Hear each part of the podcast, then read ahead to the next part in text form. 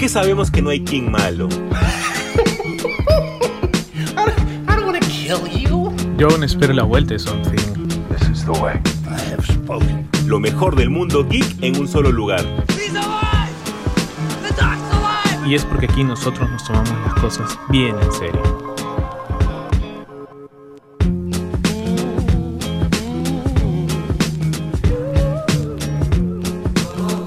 Tal gente? ¿Cómo están? Bienvenidos al último episodio de esta temporada de Super God Podcast. Así es, así es como escuchan el último episodio.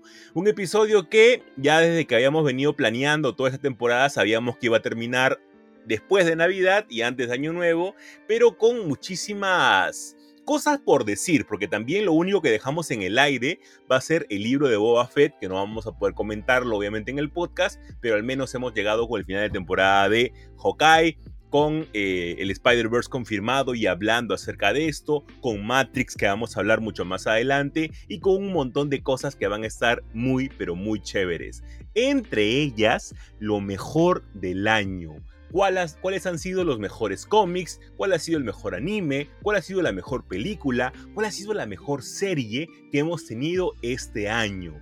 Vamos a ver con calma cuáles van a ser. Va a ser súper espontáneo porque tenemos los candidatos, mas no tenemos el ganador cerrado. Así que de repente con José Carlos entramos en discusión. Ustedes serán los que al final van a decidir cuál va a ser el mejor del año. Así que quédense con nosotros hasta el final del programa. Y para comenzar, para comenzar a comentar las noticias que han pasado esta semana, que no son para nada pequeñas, sino son varias que vienen con varias repercusiones, ¿ah? porque DC se está listando bastante bien porque ya comienza el contraataque. Y para eso necesito a mi causa, a mi brother, a mi yunta, a mi sangre, el señor José Carlos Benavides. Mi bro, ¿cómo estás? ¿Qué tal hermano? ¿Cómo estás? ¿Cómo tal gente? Bueno, primero que nada, feliz Navidad a los que hayan pasado una bonita celebración con su familia, ¿no? Desde acá, desde el podcast, Jesús y yo les igual les mandamos un, fuerte abrazo. Y sí, pues este, este fin de año ha venido, ha venido movido, ha venido con, con o sea, ha habido pocas noticias, pero han sido como que importantes, que ya te, te están pintando un poco la cancha para, para lo que posiblemente tengamos el 2022, que inclusive ¿no? también ya se está viendo eh, que algunas eh, películas o producciones están este, peligrando por la variante Omicron. Creo que John Wick es una de las que se ha aplazado ya va a ser casi dos años de lo que se tenía que aplazar, principalmente iba a salir junto con Matrix 4, ¿no? Entonces vamos a ver, ¿no? Inclusive salió hoy día la noticia de que The Batman va a salir como que un mes y unos días después eh, de su estreno en HBO Max, ¿no? Este, lo que podría decirte es que eh, no tienen mucha esperanza de, eh, de lo estreno en cine, sino más bien apostar a lo que en su momento fue de Justice League de Zack Snyder, ¿no? Entonces eso ya se nos está pitando un poco la cancha para, para el próximo año y, bueno, obviamente acá estaremos pues este, comentando todo, todo este tipo de noticias, ¿no? Eh, y bueno, para empezar hay una que, creo que es la, de las más importantes y, casualmente eh, por las personas que, que, que estén, está involucrada, ¿no? Que es este el señor Michael Keaton, ¿no? Este, ya habíamos visto, ¿no? Haciendo una intro de que eh, este señor iba a salir en Flashpoint, ¿no? Muschietti no sé qué va a hacer, pero va a tratar de, renovar un poco la, la idea de, la franquicia del DC Universe, ¿no? Eh, y lo vamos a tener, vamos a tener al señor Michael Keaton para Batgirl, ¿no? Para esta serie, esta película creo que va a ser el próximo año también. Eh, no sabemos todavía en qué papel. Muchos dicen, pucha, será Batman, ¿no? Eh, todavía no, no, lo han confirmado, ¿no? asumo que, que, lo confirmarán en, los primeros meses o después de tener pues alguna noticia sobre Flashpoint, ¿no? Este, no sé, yo, yo empiezo a preocuparme un poco por el DC Universe, ¿ah? O sea, en realidad ni tanto, ¿no? Pero, pero es como que, ¿qué están queriendo hacer, no, ¿no Jesús? Sí, o sea, a ver, lo que, lo que a mí me preocupa un poco es que traten de reemplazar a un Batman que es el Batman de Ben Affleck, ¿no? Entonces, por ese lado a mí me preocupa un poco, pero no creo. Muchas personas han dicho de que sí, que la, nueva Trinidad va a ser el Batman de Michael Keaton junto con Henry Cavill y Gal Gadot, ¿no? No creo, no, o sea, no lo veo con ningún, con, con pies ni cabezas por ningún lado pero sí que se va a jugar mucho con estos multiversos. Y es por eso que no nos sorprenda y no es netamente que Spider-Man lo haya hecho y que ahora se va a hacer eh, netamente con, con DC, sino que la película de Flash va a traer muchas cosas y, y, como dijimos varias veces en el podcast, eh, la película de Flash es la perfecta excusa para que se puedan arreglar varias cosas dentro del DCU que, este, que están mal o que en todo caso que se han llevado mal y que por A o B motivos no han podido continuarlas, como es el caso de Ben Affleck, por ejemplo. Entonces, hay varias cosas ahí que se pueden este, todavía retomar. Yo creo de que es un camino bastante arriesgado y bastante de fanservice agarrar nuevamente a Michael Keaton, pero Michael Keaton está más que preparado para hacer nuevamente el papel de Batman, no como Trinidad inicial o como Trinidad principal, pero vamos a ver lo que tengan que ofrecernos más adelante. Igual, como yo, como yo he dicho, cuando veamos realmente la película de Flash, ahí recién veamos cuál es la continuidad que tiene el DCU. Antes mm, hay que guardar muchas las cosas, hay que guardar mucho los, los papeles que, nosotros tengamos acerca de posibles teorías, porque todas se pueden destrozar con esa película. Y aparte está dirigida por Andy Muschietti, José Carlos. O sea, el, sujeto es un genio, el sujeto puede hacer cualquier cosa y todo va a tener algún tipo de sentido. Así que por mí me parece que todo está bastante bien. Ahora, ¿Por qué viene lo que, lo que yo te decía? Porque dicen que vuelve SOT.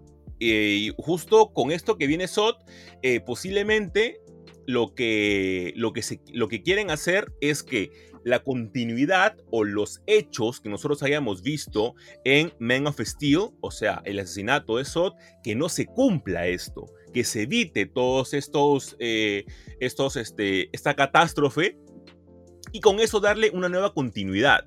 Se rumorea nuevamente, rumores responsables, teorización responsable. Se dice todo esto, pero aún no se sabe nada. De repente puede ser otra variante de SOT, puede ser algún tipo de SOT de otro universo, de otro planeta, puede ser otro actor, lo que sea. Pero, como siempre he dicho, muy, todo muy, pero muy responsable. Ahora, José Carlos, hay algo que a ti te ha causado mucho hype y yo lo sé que te ha emocionado cuando has visto este tráiler, incluso cuando lo viste, porque yo estaba contigo cuando vimos la película de Spider-Man, cuando viste esta escena post créditos slash teaser trailer, te emocionó un montón que fue el de Doctor Strange in the Multiverse of Madness. Hay muchas cosas, un millón de cosas, y en la semana hemos estado conversando. Yo te dije que tal vez es el tráiler de Marvel de los últimos años con mayor cantidad de referencias en los cómics, ¿sí o no? ¿Qué te pareció primero? Sí, claro, tremendo, ¿no? Creo que, que, voló un poco la barda. Quizás no rompe el internet porque, bueno, eh, poca gente o, no tanta gente tiene a Strange como, como un top no, no es un Spider-Man que es como que todo el mundo lo quiere, ¿no? Sino ahí hay que ir un poco, un poco a hacer tarea, ¿no? A leer, a, investigar un poco sobre, sobre el personaje, sobre su mitología, ¿no? Entonces, claro, eh, ya habíamos lo hemos dicho acá varias veces, ¿no? De que esto era una especie de trilogía, empezando con WandaVision, termina en medio con Spider-Man No Way Home y terminando con este In the Multiverse of Madness. Inclusive Loki se sumó también dentro de esta, de esta eh, saga, vamos a decirlo, trilogía, como una especie de, de anexo, ¿no? Eh, lo bueno es que este, está el señor Sam Raimi y pues al menos a mí para para, para mí es como que más eh, de seguridad. ¿no? Yo, yo, yo confío mucho porque me gusta mucho el estilo de Raimi, ¿no? Y claro, Raimi después de eh, haber hecho Spider-Man 3, pues como que le entró un poco la duda de volver al superhéroe, ¿no? Y ahora, ahora eh, ha vuelto eh, con esta película, ¿no? Este, por en la semana veía algunos tweets de, la interpretación o de los datos, las curiosidades, ¿no? paréntesis, tremendo video que sacó Jesús, ¿no? Este, gracias, me lo, gracias. Me lo compartió así en primicia y me dijo, a ver, revísalo, ¿no? Este, chequéalo. Y claro, ¿no? Este, tiene sus, sus altas referencias en el, en, en muchos de los cómics. No sé bien si vayan a hacer los paneles iguales o tratar de hacer lo mismo. Eh, me, dio un poco de suspicacia el hecho de que sigan usando el nombre de Gargantos cuando es evidentemente Shumagorat, ¿no? Porque recordemos Gargantos es un pulpo con un ojo, mientras que Shumagorat es un ojo con tentáculos, ¿no? Y ya lo hemos dicho, nadie quiere Gargantos.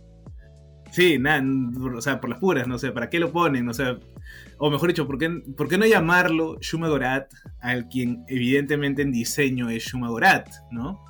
Es más, cuando sale en Warif, eh, solo salen sus tentáculos porque tremenda monstruosidad cósmica que es, ¿no? Entonces, eso eh, que, le, que, le, digan. Ahora, claro, puede ser el nickname, vamos a decirlo así, de, que. De, no. De no tener el. Eh, no querer lanzar el nombre. La configuración en guion, para ponerle de una manera. Claro, es como que siempre usan el nombre, un código, no un enclave, ¿no?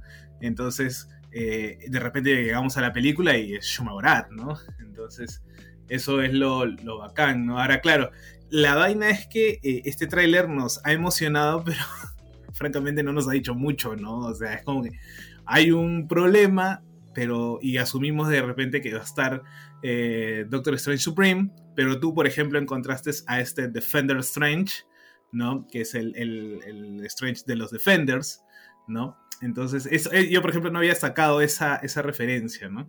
Eh, y me gustó mucho eh, esa posibilidad, ¿no? Claro, ahora la idea es, bueno, nos vamos a rifar quién es el villano, ¿no? Tú decías que era Wanda, yo decía que era este Supreme Strange, pero porque está Mordo, ¿no? Entonces, y porque está Shumagorat, entonces es como que literalmente va a ser una locura esta, esta película, ¿no? Entonces, este, hay, hay, que, hay que leer un poco sí es cierto, hay que conocer un poco de la, de la mitología del, propio Strange. Eh, me acuerdo mucho que, en Infinity War la gente preguntaba, oye, ¿cuáles son los hechizos que acaba de usar el Doctor Strange? ¿no? Porque obviamente él nunca dice, o sea, nunca hace los hechizos, no los menciona, simplemente los ejecuta, ¿no? Y obviamente tienes que sacarlos desde el cómic, ¿no? Eh, cuando utiliza el conocimiento de los Pishanti, ¿no? Ahora recordemos que en esta película Strange no es el supremo, o mejor dicho, hay dos supremos, él y Wong. Claro, ¿no? Y, ya, y ya eso, yo creo que que le hayan dado a Wong el título del hechicero supremo es un anuncio de muerte anunciada. ¿Es, eso o, simplemente en un momento decir, ¿sabes qué, Strange? Te devuelvo tu título, quédate tú, este trabajo es muy, muy, este, muy difícil para mí, yo me voy a quedar este, yendo a pelear con Abominación, pues, ¿no? Algo así. Que algo está haciendo, como hemos dicho, ¿no? Algo, algo anda haciendo. Sí, o sea, está, está muy, está muy intrigante eh, Wong, ¿no? Yéndose de viaje, accediendo a peleas en el bajo mundo. Hay algo, inclusive, ¿no? Este, intentando ser mentor de, de, Shang-Chi, ¿no? Con, el tema de los, de los Diez Anillos, ¿no? Eh, eh, asumo que en el momento en donde eh, salga, también nos van a explicar o ellos van a tratar de investigar un poco la naturaleza, porque eso quedó pendiente dentro de, de la película, ¿no? Entonces, yo, yo, la verdad que estoy muy hypeado, va a ser una semana, como te dije, ¿no?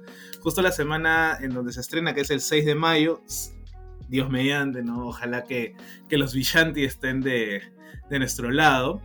Y este, tengamos pues el 4 de mayo el estreno de Kenobi y el 6 de mayo el estreno de Doctor Strange in the Multiverse of Madness, ¿no? El poder de las barbas va a estar pues a tope, ¿no? Más que presente, sin duda alguna. Sí, claro. Entonces, a mí yo la verdad que disfruté mucho, un gran video. Espero que saques un poco más, ¿no? Este, si es que por ahí sale otro tráiler, ¿no? Para, sí, ojalá, ojalá. yo, tengo que decir una cosa. Jesús debe ser de los pocos youtubers que literalmente te saca el cómic. O sea, te explica a partir del cómic, ¿no? Muchos no hacen eso. O sea, gente, literalmente valoren eso. Porque, o sea, Jesús te dice, sale en tal, en tal este, a veces no te dice el número específico, pero te dice, bueno, en el run de tal autor, o a veces te dice, salió en tal cómic y demás, ¿no? Eso literalmente es lo que se necesita. O sea, a mí me gusta porque te, anima a comprar el producto original. ¿no? A, ir a la fuente, como se dice. Ustedes han visto que los actores tienen sus fotos leyendo sus propios cómics, o sea, de los personajes que están interpretando ya. Es porque necesitan conocer al personaje. ¿No? Entonces, ese tipo de, cosas hay que, hay que, valorar. Yo tengo que decirlo acá públicamente, porque siempre reconozco, ¿no? Pero literalmente es uno de los pocos youtubers que yo veo que recurre a la fuente primaria, ¿no? Harto se ve. Amigo, yo, yo, yo, por fiestas ando un poco sensible, ¿ah? Sí, sin duda. Yo, yo por fiestas ando, ando sensible y este y en serio tus palabras animan un montón. Eh, han, sido, han sido meses muy, difícil, eh, muy difíciles. Yo, yo siempre trato de que mi contenido sea por ese lado, ¿no? Que sea por el lado de los cómics, que, ah, ah, ah, bueno, bueno, al final de cuentas, para mí me dan elegir entre una adaptación de una película o los cómics, y yo elijo los cómics. Si me dan elegir entre una figura de colección súper cara y tener una colección de cómics, yo voy a ir a la colección de cómics porque ese es este, sencillamente lo que a mí me, me construye, por así decirlo, es mi base. Yo no puedo separarme de los cómics, eh, incluso con alguna adaptación. Yo siempre, siempre tengo que ver, y por eso que me emociona verlo en la pantalla, eh, luego porque eh, es lo que he visto yo primero en los cómics y luego verlo en la pantalla es lo que más me emociona. Yo creo que esa experiencia a nadie deben de, quitársela y creo que más personas deberían de, tratar de experimentar esto. Hablábamos en la semana, ¿no? De que muy pocas personas habían tal vez analizado o había visto o habían disfrutado sencillamente con la referencia de Doctor Strange porque muy, muy, pocas personas leen cómics, ¿no? Este, pero sí, amigo, muchísimas gracias por tu palabra. En serio, en serio, en serio, en serio, te lo digo de corazón, me han emocionado mucho y gracias por la consideración. No, es algo que creo que muchos de tus, de tus, de tus eh, seguidores y demás, porque lo veo también en los comentarios cuando entro a, tus videos, este, eh, lo, mencionan, así que creo que, somos, somos varios los que pensamos eso, ¿no? Y la verdad, pues, ojalá, ojalá que para el 2022 desde acá, desde, desde mi persona, pues, este, que haya más videos, haya más eh, contenido. Quizás yo diría un poquito más largos los videos, pero, pero ahí, ahí. claro, pues uno dice, bueno, dos minutos mientras está tomando desayuno, pues, ¿no? Para claro. que dure al menos un poquito más como para, como para aguantar toda la, toda la merienda. Lo voy a considerar, lo voy a considerar sin duda alguna. Al menos, al menos los que se vienen para, para fin de año, que es esta semana, básicamente, van a ser un poquito más, un poquito más extensos porque se viene también un, un conteo de lo mejor del año. Y José Carlos, la última noticia que tenemos para este bloque es que salió el tráiler de la última parte de la última temporada de Shingeki no Kyojin o Attack on Titans o para nosotros Ataque de los titanes o ataque a los titanes. Es un tráiler que en serio es súper spoileador. Tiene un montón de spoilers. Yo lo vi y dije, ok, las personas que no han visto o no han leído el manga se están llevando ahí varias sorpresas. Felizmente que no ha puesto netamente la parte del retumbar, que es básicamente la, la batalla final que hay en Shingeki no Kyojin, pero pone muchas cosas y muy buenas. Eh, yo creo de que va a ser un gran final y sencillamente Mapa con la animación, a ver, Mapa ya desde hace tiempo lo venía, lo venía confirmando ellos mismos con su chamba, pero Mapa es el actual estudio que mejor anima sin duda alguna. Sí, definitivamente. Sí, sí. Hay sus, sus cosas eh, creo que ya para cerrar el, tema de, de, Shingeki es necesario pues también... Ahora, no sé qué tanto eh, vayan a, elevar la epicidad de las secuencias, ¿no? Eh, yo creo que igual, o sea, a ver, personalmente a veces me mareaba un poco la, la, mecha, ¿no? A veces yo disfrutaba más de Shingeki no Kyojin cuando me hablaban, cuando comentaban, cuando hablaban de las teorías o de, de los planes de trabajo, cuando había más diálogo. Sí, a mucha gente le puede aburrir, ¿no? Pero a mí me, a mí me vacilaba eso porque era la forma en que yo podía entender eh, el mundo, el mundo representado de, de, Shingeki no Kyojin, ¿no? Entonces, claro, a veces en, las luchas eran muy rápidas, porque obviamente, pues al usar estos, estos propulsores, en, en las primeras temporadas, eh, todo tiene que ser movimientos rápidos y certeros, pues. Por eso es que Levi era el, capo de capos, pues, ¿no? Igual que, mi casa. Entonces, igual eh, es creo que un momento importante. Imagino que, que será lo primero del año que la gente eh, empiece a comentar, a disfrutar, a, a, no sé, a comentar en Twitter, en redes, ¿no? Se armará sus, sus foros, sus videos de análisis, ¿no? Qué sé yo, ¿no? Ya lo que ya más o menos el, el la media o las redes sociales nos, nos están acostumbrando, ¿no? A que siempre haya como que un cierto review, ¿no? Este, imagino que Jesús también hará su, su, video de repente si, si, lo amerita, pues, ¿no? Sí, sin duda, sin duda. Entonces, yo, imagino, que... yo imagino que van a haber varios cambios. No sé por qué siento que van a haber varios cambios. ¿Para, para bien o para mal? A ver. Para bien, creo yo. Porque, a ver, el mangaka de Shingeki no Kyojin, únicamente para cerrar el bloque ya, eh, sus diseños de la última batalla no son tan buenos que digamos. Yo me animaría a decir que hasta son bien feitos. Entonces yo creo que aquí Mapa, obviamente en su expertise y en su, y en su inteligencia que tienen estos animadores, eh, van a agregar varias escenas extras a esta batalla final que es la, del retumbar, eh, para que sea mucho más épica incluso que el manga. Es por eso que tal vez varios fans conmigo se pueden eh, ver reflejados, porque varias cositas que nosotros veíamos muy dibujado a pincel muy rápido, lo vamos a ver ahora a nivel de detalle, muy bien elaborado, y las mechas son sencillamente canelita pura, son una cosa espectacular que si en el manga me emocioné incluso estando feito, no imagino ahora animado por mapa cómo va a estar. Así que Esperemos que la última temporada y la última parte de Shingeki no Kyojin esté a la altura, porque a mí sí me gustó el final a diferencia de muchas personas. Y con eso cerramos el primer bloque de Super God Podcast y arrancamos con un segundo bloque que se va a armar debate. Yo ya veo que ya se va a armar debate, sea como sea, porque vamos a hablar primero del final de temporada de Hawkeye y también de la cuarta entrega de Matrix. Creo que va a salir va a salir el Jesús hater, José Carlos. Ya lo veo, ya lo vuelo, ya lo vuelo ya. Así que quédense con nosotros. Thank you so much, best friend. What makes you so sure?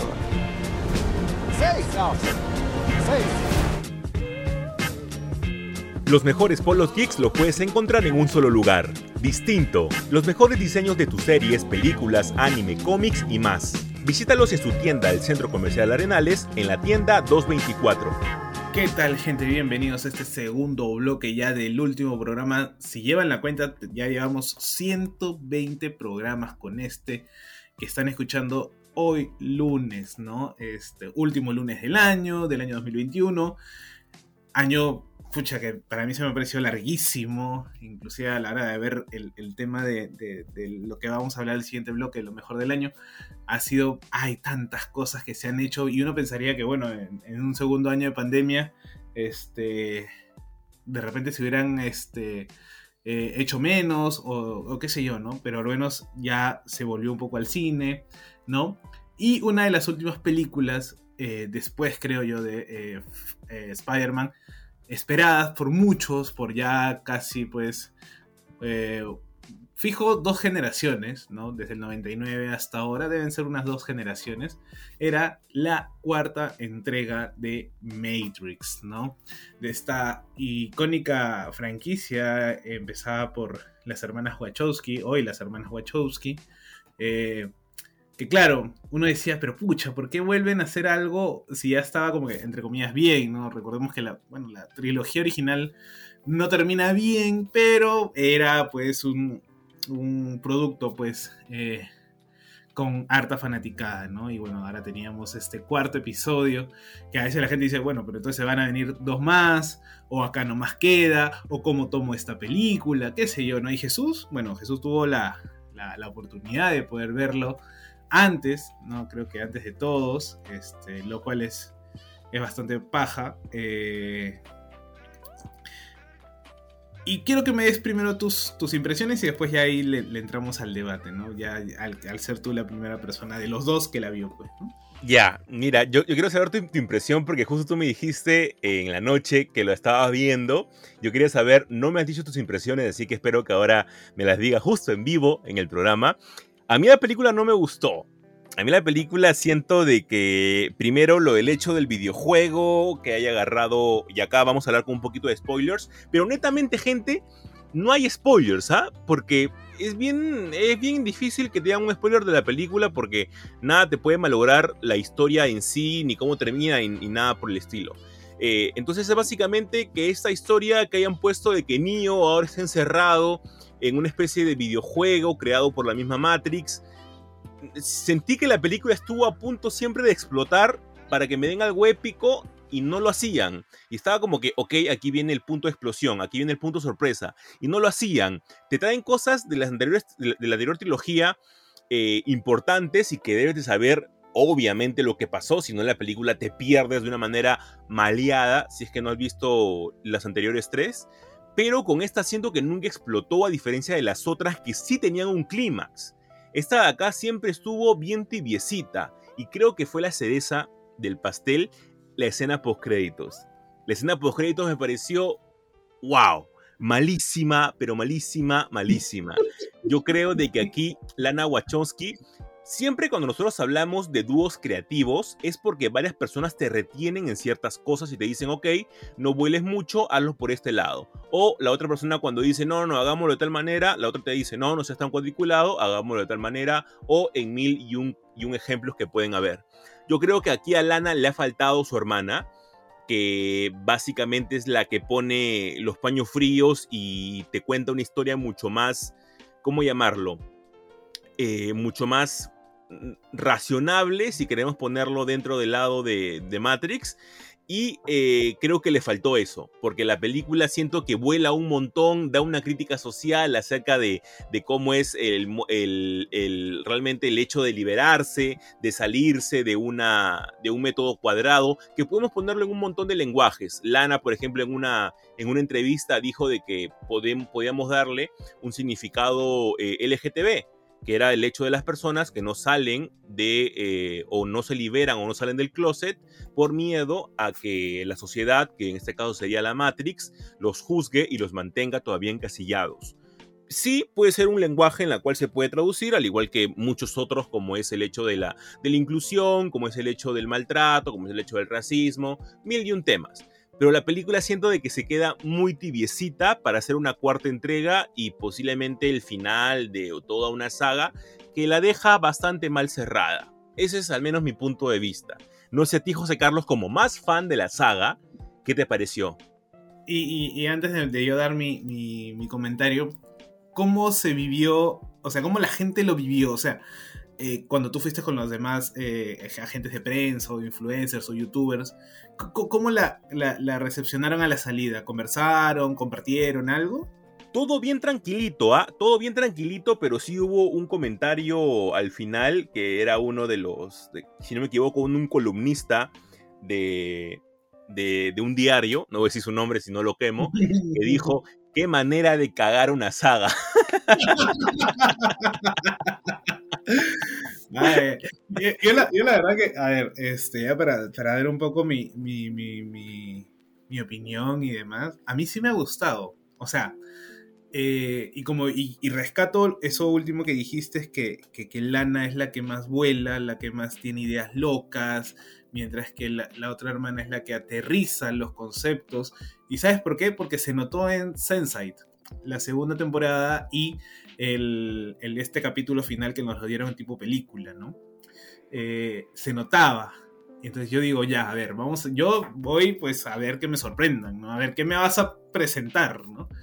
Eh, y yo, la verdad que el juego de, conceptos, de, yo puse en Twitter algo así como que, mira, voy 20 minutos de la película y literalmente esto define un concepto llamado meta, ¿no? Esa es la autorreferencialidad, el, el burlarse a sí misma, el chiste que hacen sobre Warner me pareció muy bueno, ¿no? Inclusive esta reunión con... De, creativos, ¿no? De, a, la gente Matrix le pareció esto y lo otro, y Matrix X esto y lo otro o sea, me pareció un, guiño al, consumidor, al, amante de, Matrix, pues bastante eh, bueno. Yo lo tomé como una consideración, la verdad, al margen de que se estaban burlando un poco de, esto en esta lluvia de ideas. eh, yo lo tomé a bien, ¿no? Eh, ahora, esta idea de que, de que pues después de la tercera, entra, lo vuelven a meter, mejor dicho, a esta nueva eh, versión de la Matrix, ¿no? Recordemos que antes habían pasado ya cinco elegidos, entre comillas, ¿no? Que habían decidido, pues, reiniciar la Matrix para poder, este, para evitar que la gente en Sion muera, ¿no? O mejor dicho, que la gente fuera de la Matrix muera. Eh, claro. Eso se lo dice el, arquitecto, ¿no? Ahora me gustó mucho el, sacrificio, ¿no?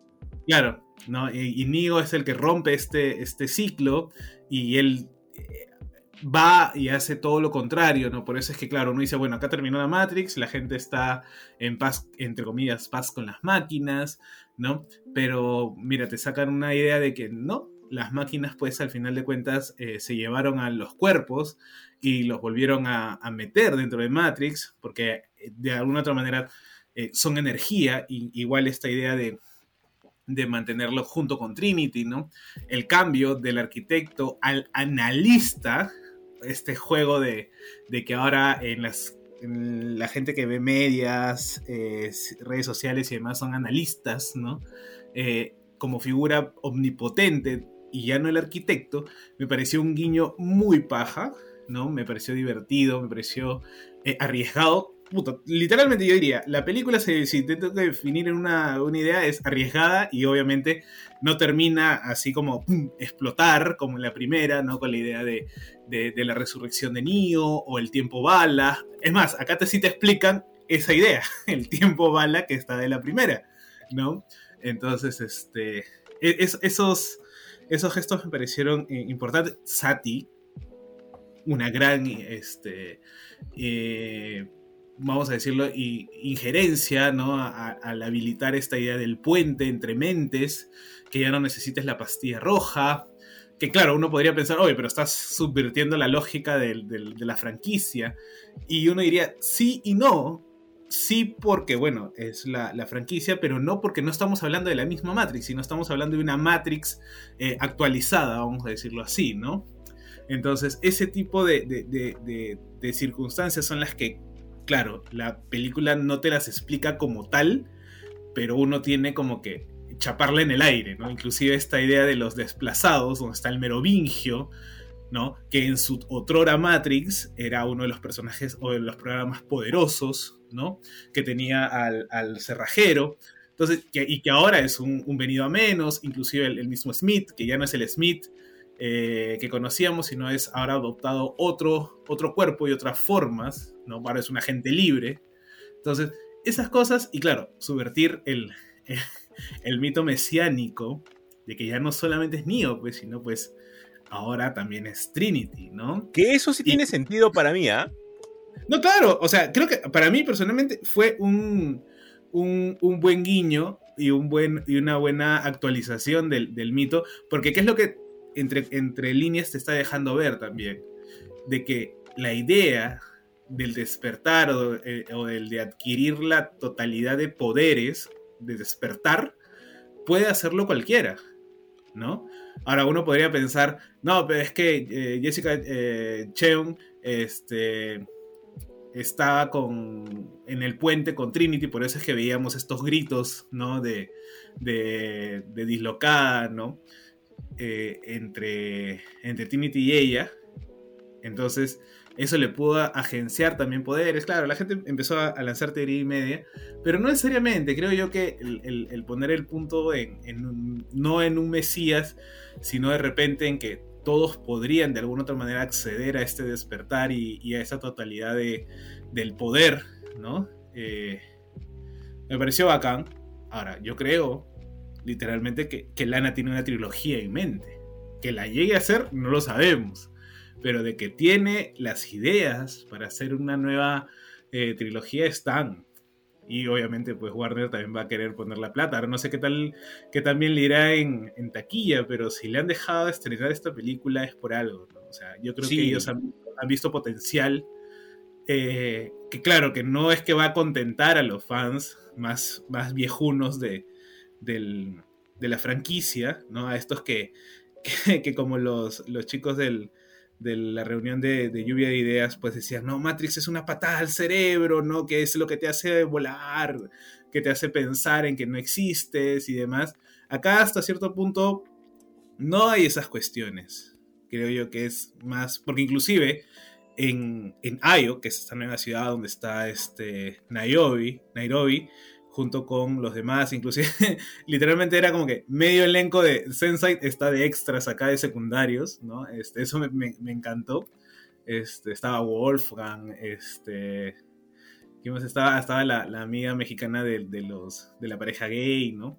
Este, esas, esas, este, esas nuevas relaciones, inclusive con los, sintien, los sintesoides, que en realidad son sintesoides, pues, ¿no?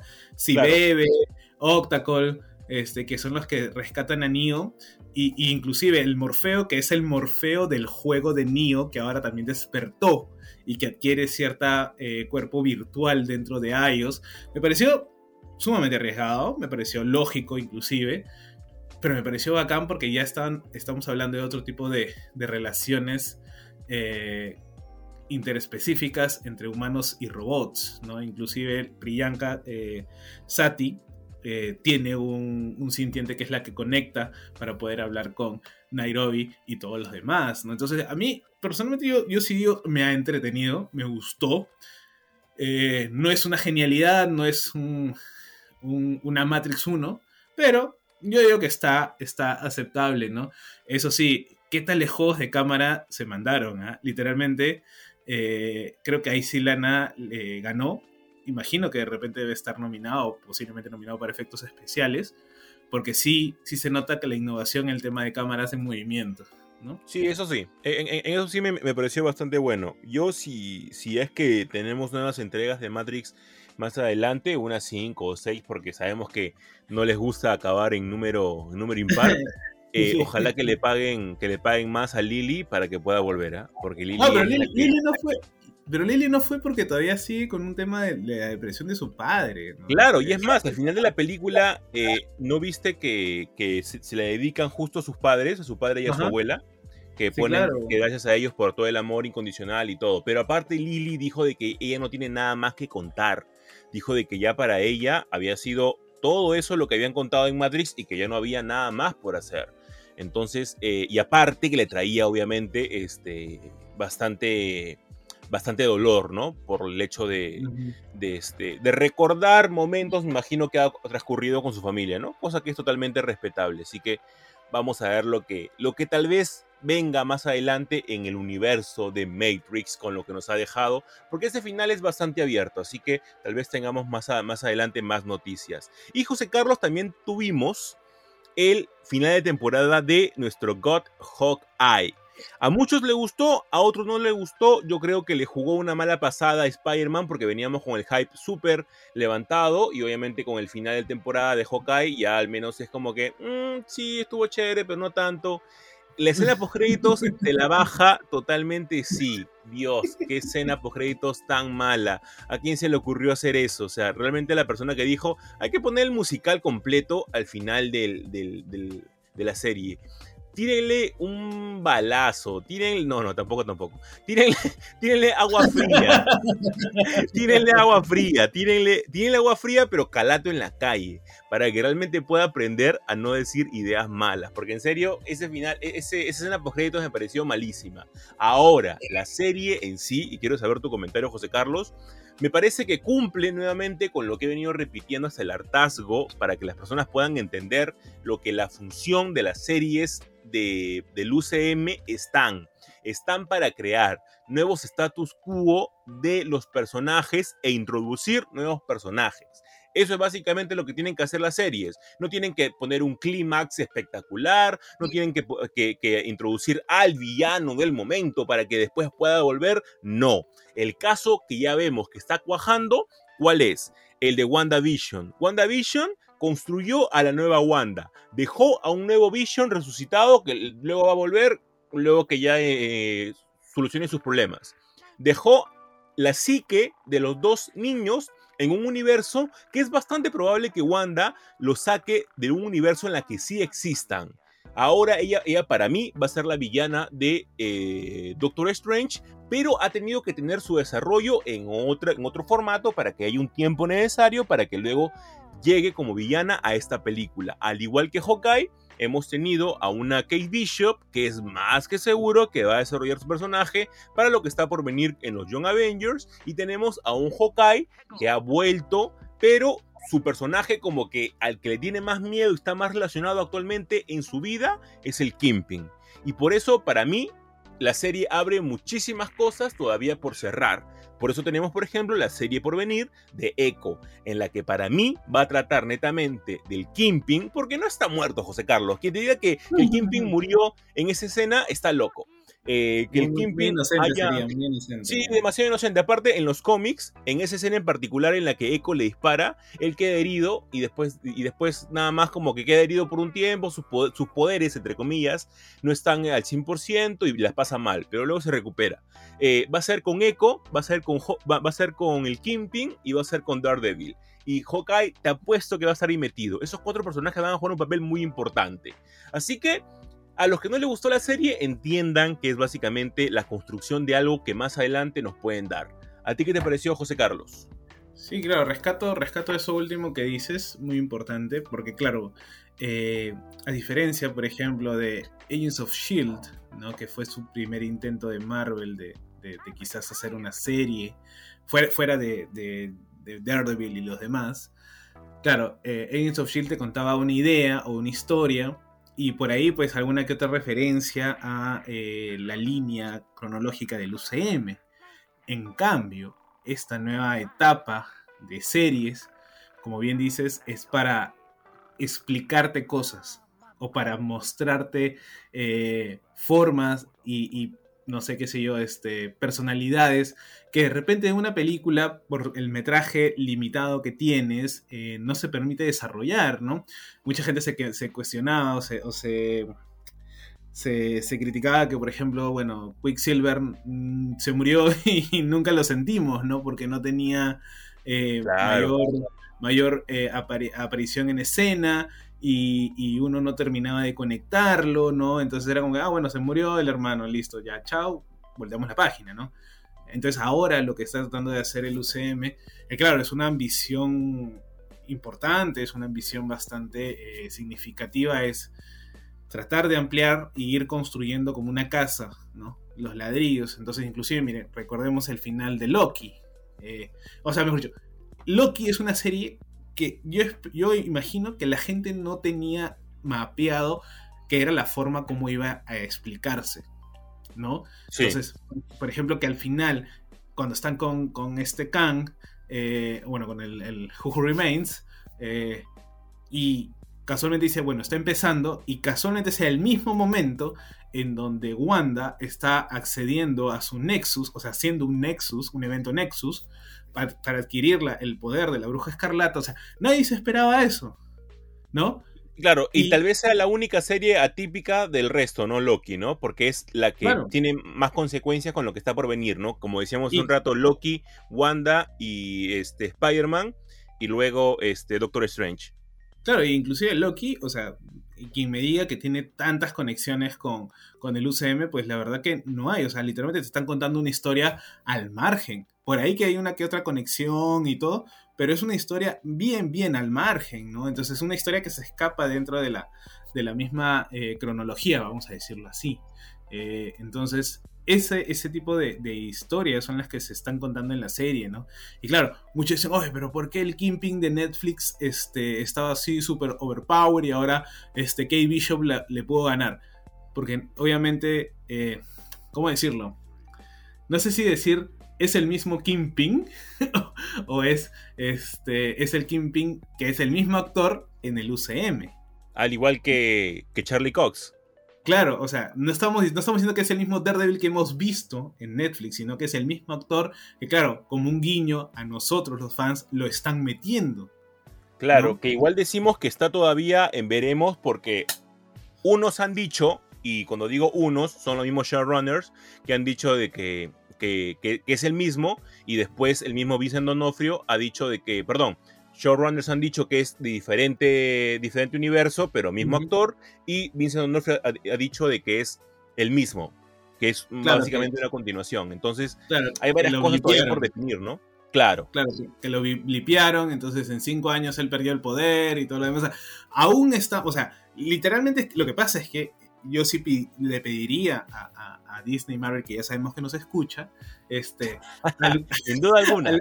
alguna, alguna serie o este, mayor desarrollo de las implicancias del blip dentro de esos cinco años. Porque claro, lo vimos un poco en, en, en Falcon, ¿no? Que quizás es la serie más humana, porque obviamente esos, esas personas no tienen superpoderes, ¿no? Entonces, de ahí los hemos visto como que por poquitos, por puchitos, hemos empezado a sacar quiénes fueron vilipiados y quiénes no, porque no hay una lista de personajes. Nos enteramos en Spider-Man que Wong nunca fue vilipiado, por ejemplo, ¿no? Y que al contrario se hizo este, hechicero supremo, ¿no? Este. Entonces, ese tipo de, de detalles que recién estamos, o que no se están viendo, porque no se están mencionando. Yo digo, el Blip es un evento muy, muy importante. Y este. Y todavía no se está como que desarrollando o explicando de la manera más adecuada. Entonces, claro, tenemos a esta idea de, que el Kingpin sí fue blipeado y que ahora pues está tratando de buscar su, recuperar el poder de Hell Kitchen y que quizás por eso se ha aliado con los eh, Bros, ¿no? Este, para poder empezar, ah, no sé si decirlo de cero, ¿no? Pero para poder empezar a recuperar y de ser el, más grande, pues, mafioso de, la ciudad de Nueva York, ¿no? Entonces, claro, porque si, al final de cuentas, si eres, un, si, eres un gran mafioso, pero te desaparece cinco años, igual pierdes, pues, poderío. la gente no te va a esperar. No, evidentemente, es como que, es como, por ejemplo, mataron a Java y Big Fortuna vino y él fue el que, el que chapó el asiento y él empezó a ser el, líder, ¿no? Ahora, bueno, ahora vino Boba y lo mató, ¿no? Pero, pero este, pero es así, es el mundo de la mafia. Entonces, estamos ahorita eh, todavía en, vamos a, ponerlo en, ¿cómo se llama este? En, en no sé si llamarlo reminiscencias del blip. Claro, no se ha visto mucho en, en Hawkeye el tema del blip, salvo por el Kimping. ¿no? Entonces, este, esas, esas cosas son las que todavía faltan. Ah, pero obviamente me gustó que usara la camiseta roja de este, Family Business, esta Qué bacán fue eso, ¿no? Qué monstruo. claro, y todo el mundo dijo, ya, va, va, a ir a pelear con Spider-Man, ¿no? Porque, claro. por favor, un poquito de orden, vamos a calmarnos, ¿no? Que claro, después del final de Spider-Man, eh, donde ya nadie conoce a Peter Parker o no lo reconoce, y que es como que alguien eh, vuelto a nacer podría ser. ¿no? no estamos diciendo que va a pasar, pero podría. Todavía es muy incierto el tema de, de qué va, va, a pasar con, con Peter, ¿no? Back to Black, Back to Black. Claro, Back to Black también, ¿no? Ahora con el, con el tema del simbionte va a venir Secret Wars, ¿no? O sea, hay todavía como que cosas que se están creando y que uno, por ejemplo, no decía, oye, ¿qué vamos a ver en Secret Wars? Pucha, ¿no? Que la mecha con los Skrull, ¿no? Este, pero ahora tenemos la posibilidad de, la saga del traje, del traje negro. Quién sabe, ¿no? Entonces, se están, eh, se siguen construyendo en in situ las tramas, recordemos que Doctor Strange tuvo que, modificarse y tener one shot o, o reshoot, mejor dicho, de, unas cosas porque Spider-Man modificaba, ¿no? Entonces esas cosas eh, todavía están ahí. Entonces, ahora, eso no quiere decir que el último capítulo de Hawkeye no estuvo, estuviera bien editado. Yo creo que estuvo mal editado. O sea, le faltó eh, un mejor arreglo en edición. No eres, la primera persona que me dice eso. También Ricardo, un amigo en común de nosotros, a mí me dijo eso, que no le gusta la forma en la que está editada la serie. Sí, o sea, ese último capítulo al menos se, evidenció que habían eh, escenas que tenían que ir en otro orden, ¿no? O, formas de, contar diferente. Entonces, claro, eh, al final te quedas con, sin, sin, contar la escena post créditos, te quedas con que, bueno, Kate venció al Kingpin, y, después se encuentra con Echo, que también es como que sale de la nada, ¿no? Este, con un nuevo look, inclusive, eh, y le dispara, ¿no? Y tú dices, uy, ya lo mató. Obviamente no lo mató, pues, ¿no? Pero, pero este, pero como que no, no termina de, cuajar el, impacto de las escenas. Pero yo digo, bueno, no todo puede ser perfecto, eh, tratemos de armarla o reconstruirla en nuestra mente, ¿no? Quedémonos con, con los, este, con los eventos principales, los que podrían eh, tener alguna injerencia en lo demás, ¿no? Eso ya depende del espectador, ¿no? Pero yo digo, yo le pongo una buena serie aceptable. Mi favorita sigue siendo WandaVision, pero este eh, Hawkeye también estuvo al menos mejor que Falcon, ¿no? para mí también, para mí también. Para mí la, que se queda última en el ranking ahorita es Falcon. Y igual no creo que Hawkeye sea la peor. Hay varias cosas, bueno, muchas cosas por, por rescatar de, de, esta de, esta serie. Hay muchas cosas buenas que se han llevado de manera extraordinaria, que otras, en otras manos tal vez estas ideas quedan sencillamente en el tintero, pero que han sido llevadas muy buenas. Y gracias por darnos esta Kate Bishop, la verdad. Sí, sí, sí, muy buena. Y, se nota que está evolucionando. Esto es lo principal, se nota muy bien. Y que le gusta también a la actriz. Le gusta sí, sí. Se nota, se, nota que realmente va por buen camino y se nota que tenemos para rato con ella. Así que por ese lado, nosotros estamos más que contentos porque, sea como sea, ella es una de los líderes de los Young Avengers y ese es el papel que tiene que desarrollarse y el papel al que, tiene que llegar, básicamente, ¿no? Así que vamos con fe con lo que tenga que ofrecer eh, el UCM en el formato de series para el próximo año. Y con eso, gente, cerramos el segundo bloque. Y ya vi que nos vamos a ir en floro con el tercer bloque. Porque va, lo mejor del 2021.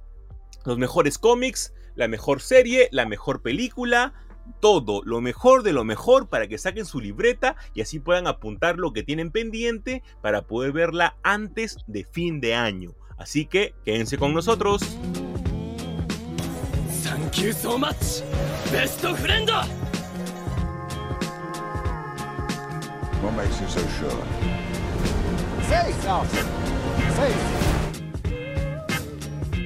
Los mejores polos geeks lo puedes encontrar en un solo lugar. Distinto. Los mejores diseños de tus series, películas, anime, cómics y más. Visítalos en su tienda del Centro Comercial Arenales en la tienda 224. ¿Qué tal gente? ¿Cómo están? Regresamos con el último bloque de Super God Podcast, ya cerrando la temporada y tengo que decirlo también con un nivel de cansancio porque vamos a poder dormir los domingos tempranito, José Carlos. Y eso va a ser muy placentero también por nuestro lado. Pero antes de terminar, queremos dejarle a ustedes cuáles, cuáles han sido la canelita pura de este año. ¿Cuáles han sido lo mejor de lo mejor en cada una de las categorías que nosotros hemos seleccionado para que ustedes también puedan decidir? Como le dije a un inicio, acá tenemos las opciones nada más. Vamos a decir con José Carlos en el camino cuál ha sido la mejor de cada una y si estamos de acuerdo o no. Así que, José Carlos, comenzamos por las series, ¿te parece? Claro, claro, adelante, hermano. Perfecto, entonces en la serie tenemos nominados a The Stand, primero, la película, la, serie, perdón, basada en el libro de Stephen King. tenemos también a Midnight Mass, una serie eh, hecha por Mike Flanagan, al cual amamos en este podcast. El juego del calamar, una serie sensación que no sé por qué los niños juegan los juegos como si fueran trompo en las calles y sigo sin entender y nunca voy a entender eso. También hemos tenido eh, la serie de Loki, que suena increíble que haya sido este año, ¿no? Sí, claro. José Carlos. Ahí estás, ahí estás. Sí, realmente suena increíble de, que haya sido este año, pero sí, hemos tenido recién a Loki este año. Junto con también WandaVision, y yo quiero agregar acá, José Carlos, una serie más que a mí sencillamente me ha encantado y me ha parecido espectacular, que es Arcane. La serie basada en el universo de League of Legends, y me ha parecido, wow, o sea, desarrollo de personajes, trama, todo muy, muy bueno. Así que te quiero preguntar ahora, José Carlos, ¿con cuál de las candidatas que acabo de nombrar te quedas tú como mejor serie? Está complicado porque sí, o sea, igual en, medio de, este, de este año ha salido, gracias a quizás la virtualidad, pues ha tenido varias eh, producciones. Hemos tenido, bueno, y The Last Men, Cowboy Bebop, que fueron eliminadas en su primera temporada, ¿no? Inclusive Jupiter Legacy. Uno dirá, Jupiter, Jupiter Legacy fue este año y ya pues pasó sin pena ni gloria, ¿no? Creo que Cabo Vivo igual va a tener pues quizás su, su mayor audiencia en el futuro, ¿no? Este, pero sí, ¿no? Yo creo, y yo, yo creería que me quedo. Arkane no, porque todavía no la termino. Me parece que hasta donde voy en el capítulo 4 está muy buena. Es bastante rara para ser una, una, serie sobre un videojuego, ¿no? Pero está, como bien dices, bien llevada, con buen guion, con buen desarrollo. Yo creo que me quedo, eh, si tuviéramos que hacer un, una, con una nada más, me quedaría con Loki. Yo me quedaría con Loki. Ya, está bien, está bien. Lo acepto, lo acepto. Es una muy, muy buena serie. Mira, si no estuviera Arkane, yo me quedaría con WandaVision. Pero me quedo con Arkane. Para mí la mejor ah, serie del año ha sido Arkane, sin duda alguna. Sin duda alguna. Me parece. ¿Más que o Midnight Mass? Sí, alucina, alucina que sí. Siento de que Arkane. ¿ah? sí, yo sé, yo sé, yo sé, yo sé que, que es arriesgado lo que estoy diciendo, pero en desarrollo de personajes me parece un 10 de 10. En animación me parece un 20 de 10. Me parece una animación preciosa lo que han hecho. Eh, en saber específicamente cómo contar una historia con varios personajes y con varias cosas que suceden a la vez y que no te pierdas, o sea, una narrativa realmente bien estructurada, me parece que es de las mejores que he visto en los últimos años. Me pareció muy bien elaborada. Termínala y te vas a dar cuenta de que es tal vez una joyita que muy pocos están eh, valorando como se debe de hacer. Ay, ay. Bueno, sí, una amiga, este Carito, Carolina, me, me, habló de, ella, así que bueno, la voy a terminar estos días que, que uno ya anda más libre antes del, del final del año, pero pero, pero bacán, ¿no? Bacán bien por Arkane, la he visto ahí en muy buenas críticas, muy buenas reseñas. Eh, creo que ha sido el último boom de este año, ¿no? Que, que, haya generado este, este hype, ¿no? Inclusive muchos dicen como que la, la, serie infravalorada, porque claro, al pertenecer a un universo como League of Legends, este, puede ser como que decir, no, ¿para qué voy a ver esto? ¿No? Pero la verdad que, al menos hasta donde yo voy, y ya que Jesús ya la acabó, este, pues vale muchísimo eh, la pena, ¿no? Y yendo a las películas que también, pues hemos tenido varias películas, este, sí, a ver si me si hago un listado rápido de lo que me acuerdo, eh, King Kong vs. Godzilla, el mismo Mortal Kombat, claro, yéndonos a, nuestro lado geek, este, eh, de cómics, videojuegos y demás, que es lo que nosotros vemos, ¿no? Porque claro, a nivel de drama hay un montón, pues, ¿no? Inclusive si no han visto eh, Don't Look Up, No Mires Arriba. Este, la verdad que lo acabo de ver ayer. Genial. Dice que está buenísima, ¿no?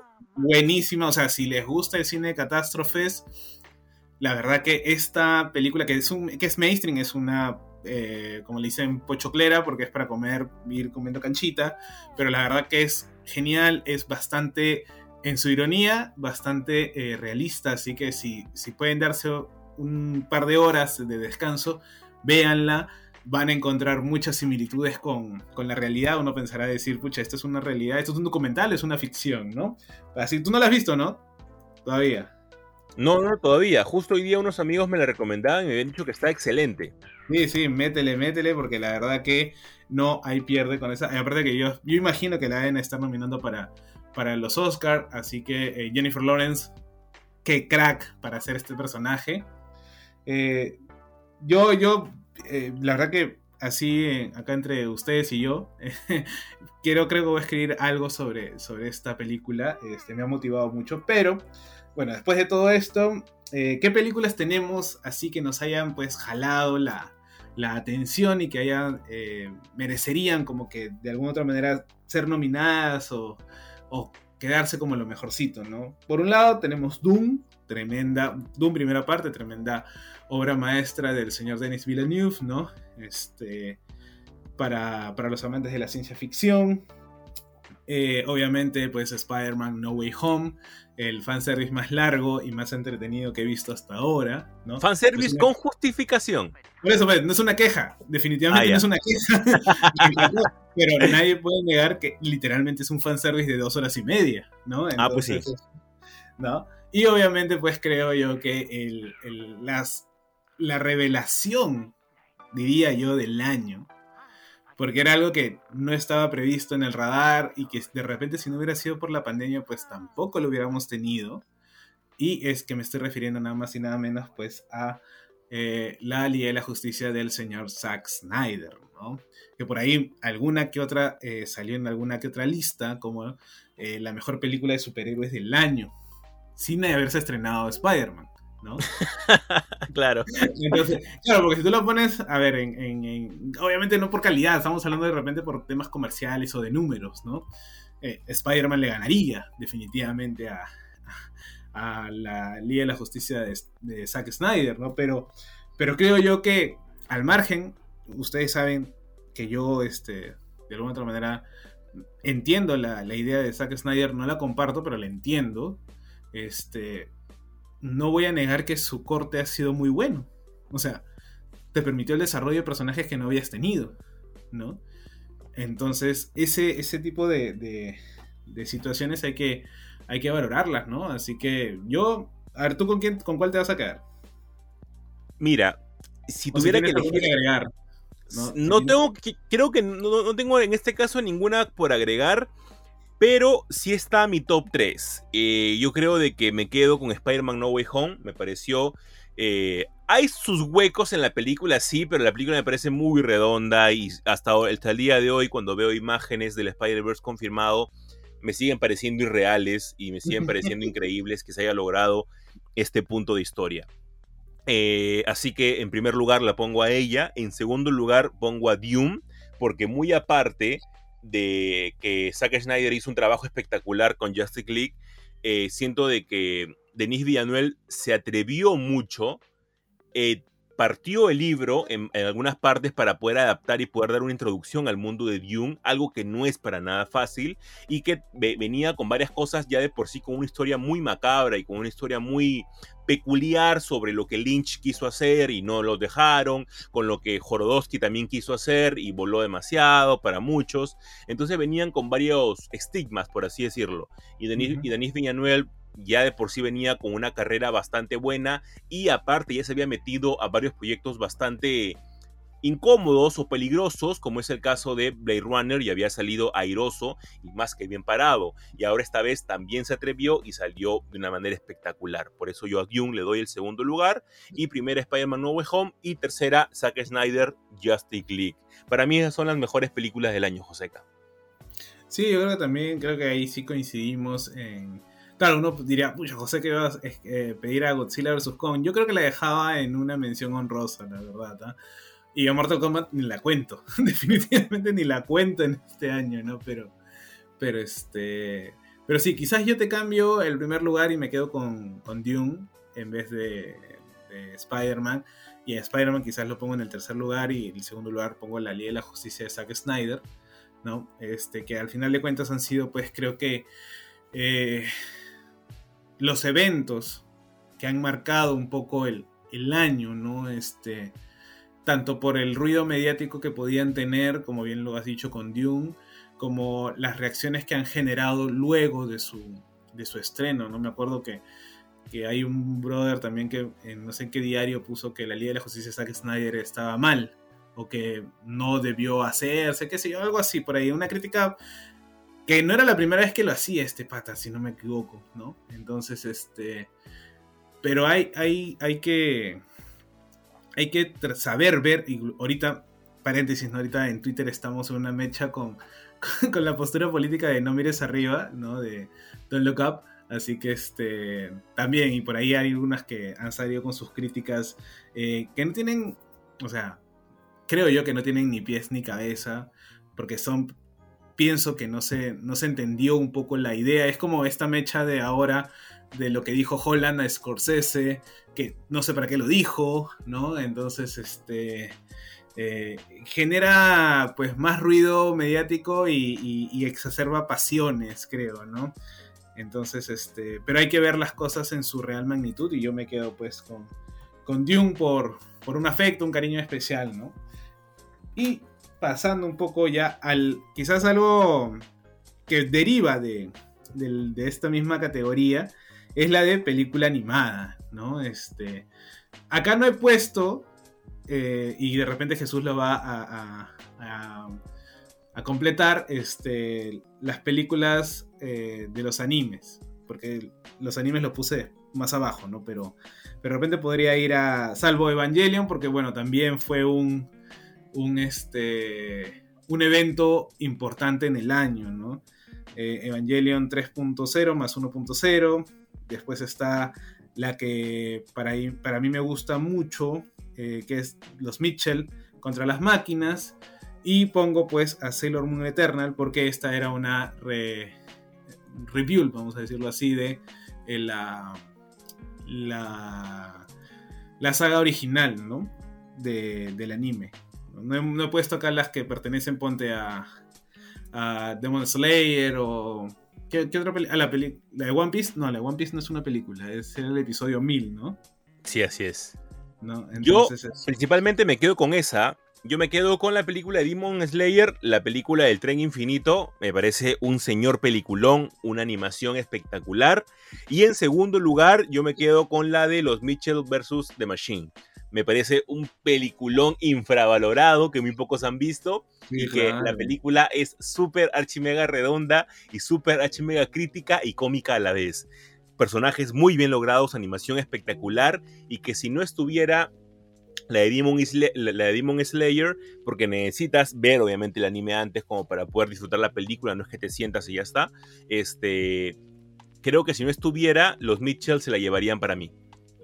Sí, claro, creo, que yo también aluciné. Yo, yo me quedaría primero con Evangelion por un feeling personal porque creo que justo esa, semana en que, en que se estrenaba yo vi las otras tres películas recién y me gustó mucho el, final de, la, de este Rebuild. Me quedo después con The Mitchell versus las máquinas y este y terminaría pues con Sailor Moon Eternal, ¿no? que también me gustó mucho. Eh, si bien es cierto, los Mitchell eh, como bien dices, es una infravalorada. Creo que al menos a las personas que yo les he recomendado verla, han terminado pues eh, er, recomendándolas a otras personas y haciendo un poco más eh, de llegada a esta película que, que, se estrenó en abril, ¿no? Entonces, este, no había, había más, más tiempo para estar en casa, de repente todavía no se volvía un poco a la presencialidad, ¿no?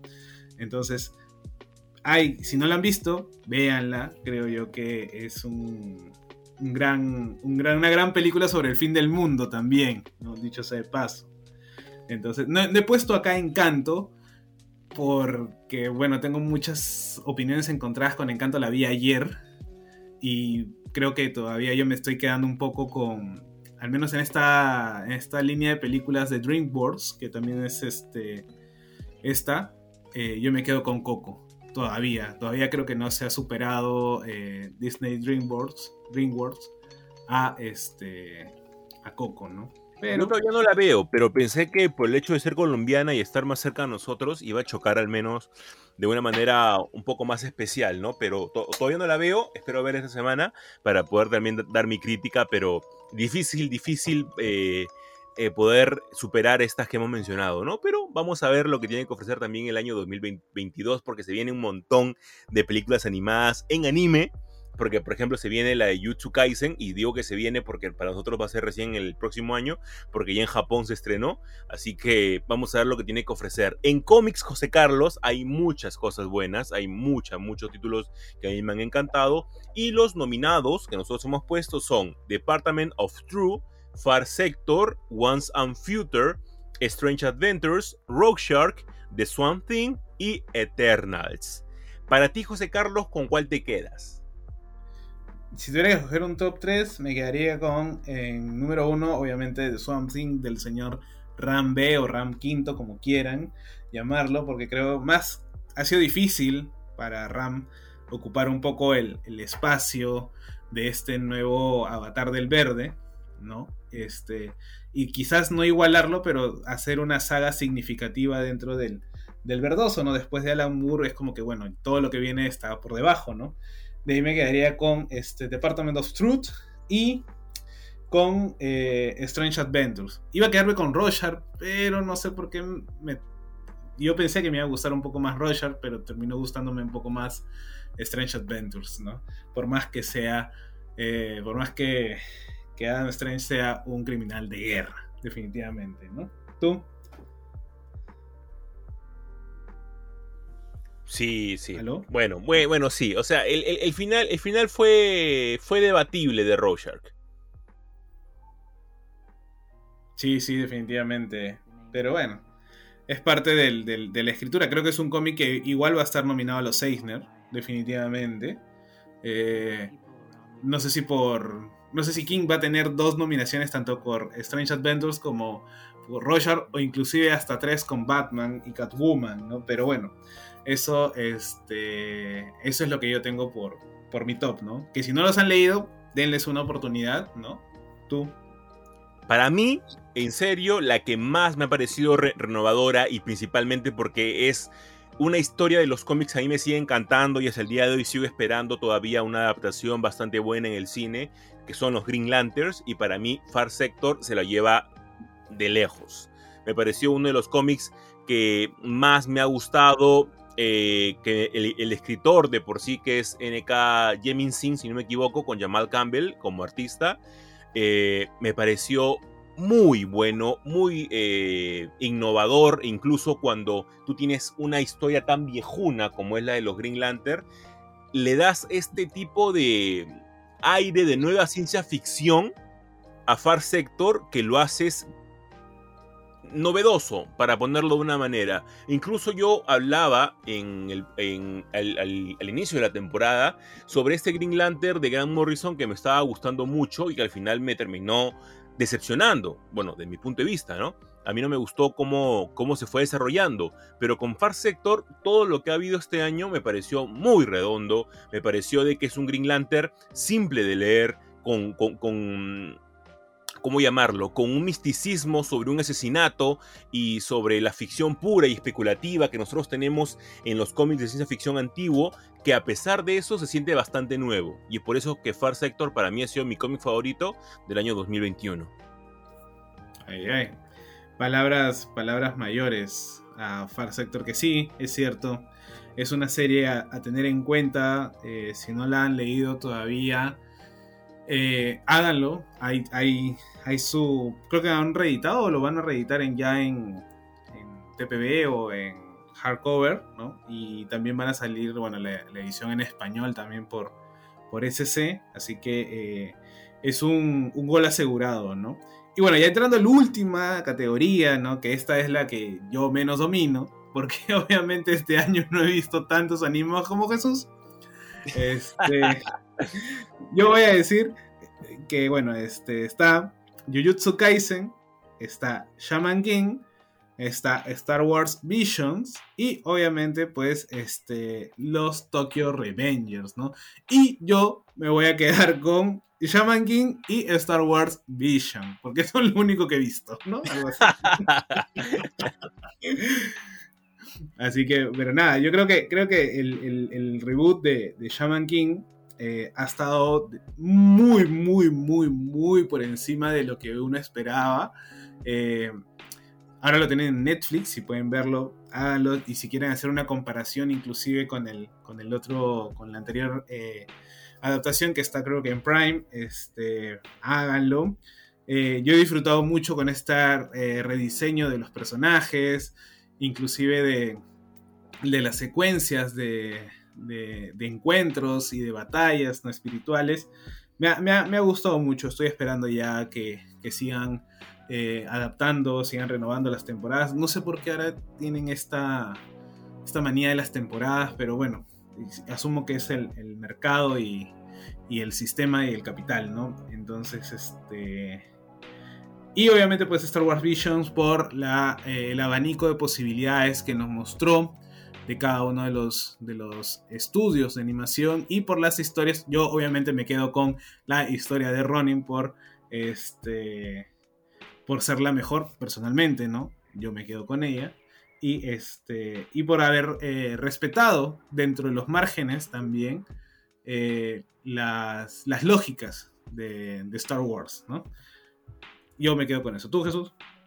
Pues yo me quedo con la que para mí ha sido un amor incondicional a este anime, incluso al manga, a pesar que actualmente las batallas están siendo extremadamente complejas y las reglas del juego que están haciendo son, están siendo un loco calato, eh, pero a pesar de eso me sigue gustando y pienso que lo que se viene en adaptación, incluso con su película que se ha estrenado en Japón y ya imagino que para, para nosotros va a llegar en los próximos meses e incluso final de año, del próximo año, eh, ha sido Jujutsu Kaisen. Para mí ha sido muy bueno, nuevamente eh, alabo a Mapa por su trabajo y es una historia que a pesar que muchos decían que era una combinación entre varias cosas, como Naruto, como Bleach, eh, es un shonen tradicional, obviamente, pero con cosas muy novedosas, con, sin ningún tipo de miedo de bajarse a los personajes, incluso cuando les ha agarrado algún tipo de cariño, no voy a decir ningún tipo de spoiler sobre a quién les pasa esto, eh, pero muy bien llevado el nivel de poder, incluso cuando, un personaje tan overpower como es el, el, caso de Goyo, lo trata de una manera muy buena y muy sutil que no te hace creer que es un Saitama, sino que es un personaje elegido para ser extremadamente poderoso, pero no por eso invencible. Ya los que leerán el manga me, ya sabrán a lo que me refiero. Y en segundo lugar, José Carlos, yo quisiera darle a Mushuko Tensei Mushoku Tensei me ha parecido uno de los animes más preciosos que he visto en el año. Todavía, afortunadamente, no, lo termino, todavía lo sigo viendo y espero todavía mantenerme porque no me veo esperando semana tras semana para poder ver un capítulo porque me ha vuelto adicto sencillamente de estas historias y quiero leer las novelas porque es un isekai de aquellos. Te voy a pasar mi TikTok en la que le hice un video a José Carlos para ver si te puedes animar a verlo y me parece una historia bravaza. Con Isekai ya imagino que varios sacan su línea acerca de lo que es, pero es básicamente un, otaku que muere y se reencarna en otro mundo, en un niño recién nacido, pero con sus pensamientos y conocimiento eh, anterior. No es que renazca en, limpio. Y obviamente él tiene que enfrentar en este nuevo mundo un montón de, de retos, entre los cuales está que él puede manejar la magia. Así que vean Mushuko Tensei, me parece lo mejor de lo mejor. Sin duda, José Carlos, hemos tenido un año bastante nutritivo en el lado geek, que a mí me ha parecido bastante bueno y hemos cerrado con broche de oro con cosas espectaculares. Sí, definitivamente ha, sido... Y eso que hemos dejado, o sea, tampoco esto ha sido como que un top o un ranking, sino simplemente lo que, nos, lo que hemos consumido, lo que hemos podido llegar a consumir y de lo poco o mucho eh, lo que queremos recomendarles, pues, ¿no? De si en caso no lo han visto. Aunque algunas cosas ya habíamos hablado de ellos en el podcast, ¿no? Entonces, este, pero sí ha estado bien nutrido, creo que la pandemia hace eso también, ¿no? De, de tener más producciones, de tener más, más cosas por, por consumir, ¿no? Que se, que se produzcan más, más entretenimiento, porque recordemos, pues, o sea, si, estamos encerrados o tratamos de, cuidarnos y de permanecer más, más tiempo en casa, pues necesitamos más entretenimiento también, ¿no? Yo trabajo en una librería y de, de decir que este, la venta de los libros también se ha aumentado porque la gente compra para ir a su casa a leer, ¿no? La gente lee por internet los mangas, ve muchas series, ve películas, ¿no? Entonces, ese tipo de, de, situaciones pues alientan por un lado, pero también creo yo que eh, sobreproducen y ya llega un momento en que necesitamos cinco vidas para poder consumirlo todo lo que se está haciendo en estos tiempos, ¿no? Pero ya la verdad que ha sido un buen año, un poco cansado, no sé tú, yo he terminado este año, he terminado este año muy, muy agotado, la verdad que eh, tanto la situación del país, pues por en general, ¿no? Nos, nos ha terminado desgastando, pero, pero nada. Pues. Ah, no me hagas hablar, no me hagas hablar, por favor, ah, no me hagas hablar, que tenemos una hora más de programa. tenía que decirlo, tenía que decirlo al final, al final nada más. la, verdad que, bueno, sí, al margen de todo eso, pues, este, nada, yo, gracias por este año, gente, gracias por, por escuchar este par de locos, ¿no? Eh, en donde acá el famoso es Jesús y yo soy el, el, sidekick, ¿no? este, por sus mensajes después de cada programa, después de cada lunes, en donde nos dicen eh, genial como siempre, un gran contenido, ¿no? A la gente que hemos podido conocer también a partir del podcast y obviamente pues el próximo año esperamos volver con la calidad que ustedes ya conocen y con eh, nuevas, nuevas noticias, ¿no? Igual, siempre decir que es un buen momento para ser geek, ¿no? Definitivamente en todo, solo que hay que invertir un poco de dinero, tiempo y demás, pero la verdad que hay, hay de dónde y para todos los gustos. Así que por mí me despido. Hasta el próximo año, gente. Chau, chau, gente. Feliz año.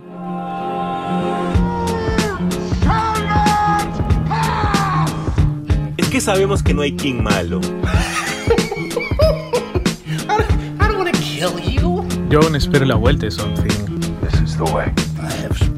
Lo mejor del mundo geek en un solo lugar.